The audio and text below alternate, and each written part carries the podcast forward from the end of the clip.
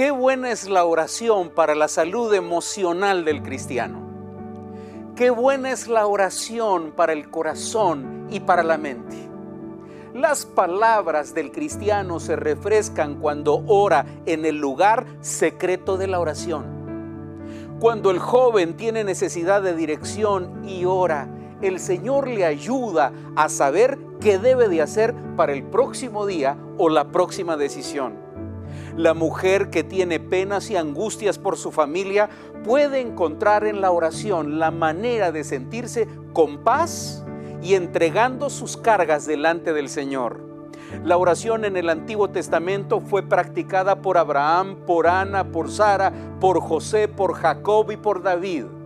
La oración en el Nuevo Testamento es mucho más relevante, porque cuando encuentras, por ejemplo, en el libro de Mateo en su capítulo 6 y versículo 9, aquel pasaje de la Escritura donde el Señor enseña a orar, sabes que la oración es importante. Quiero leerte Mateo capítulo 6 y versículo 9. Ahí te va. Dice así la Escritura. Vosotros pues oraréis así Padre nuestro que estás en los cielos, santificado sea tu nombre.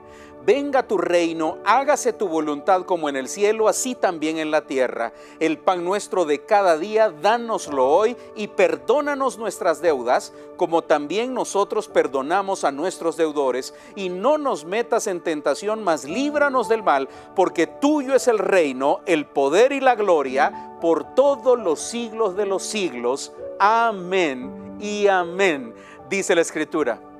Jesús respondió a la pregunta de sus discípulos, Señor, por favor, enséñanos a orar.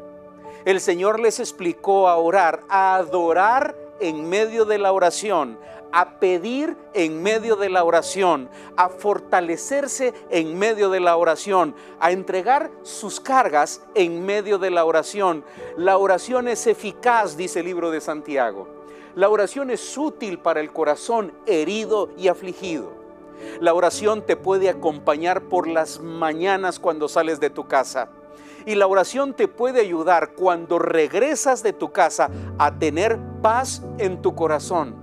La oración en un corazón afligido por las noches te puede ayudar a dormir en paz y acostarte en paz.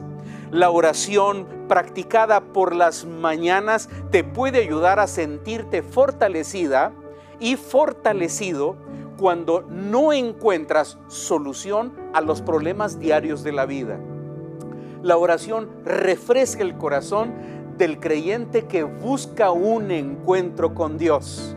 La oración es el medio para que tú te acerques al Señor y puedas allí, en ese lugar, encontrarte con Jesús y que Jesús se convierta más y más en el Señor de tu corazón.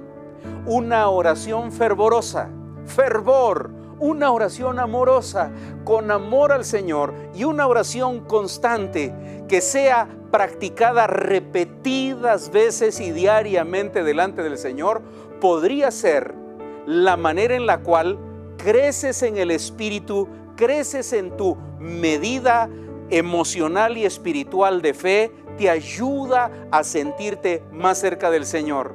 El fervor en la oración, la emoción en la oración, la presencia del Señor abrazada con tu corazón es algo muy útil para sentirte bien. La oración debe de llevar amor al Señor debes de repetir tus oraciones y practicar tus oraciones con mucho amor al Señor. Amarás al Señor tu Dios con todo tu corazón. Y tu oración debe de ser una oración que salga naturalmente de diario.